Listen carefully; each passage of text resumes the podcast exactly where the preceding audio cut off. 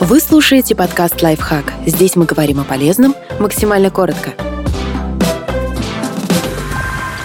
Четыре опасности, которые угрожают ребенку в интернете. От обидных комментариев до мошенничества оскорбление и травля. Если ребенок рассказывает, что его обижают в интернете, ни в коем случае не отвечайте в духе «Ну а что ты хотел? Крепись, терпи» или «Да ладно, это же просто комментарий. Ерунда, не бери в голову». Обязательно выслушайте его. Вместе отправьте жалобу на комментарии, которые его расстроили. Или удалите их. Покажите, как блокировать обидчиков и добавлять их в черный список.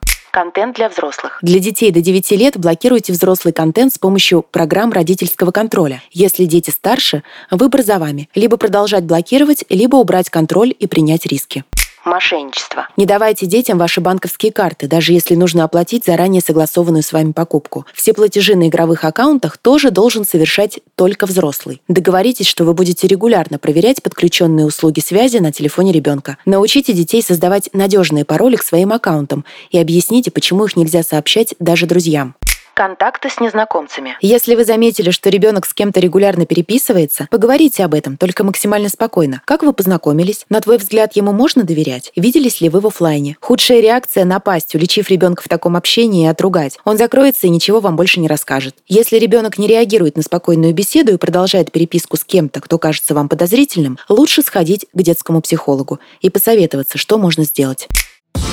Подписывайтесь на подкаст «Лайфхак» на всех удобных платформах. Ставьте ему лайки и звездочки. Оставляйте комментарии. Услышимся!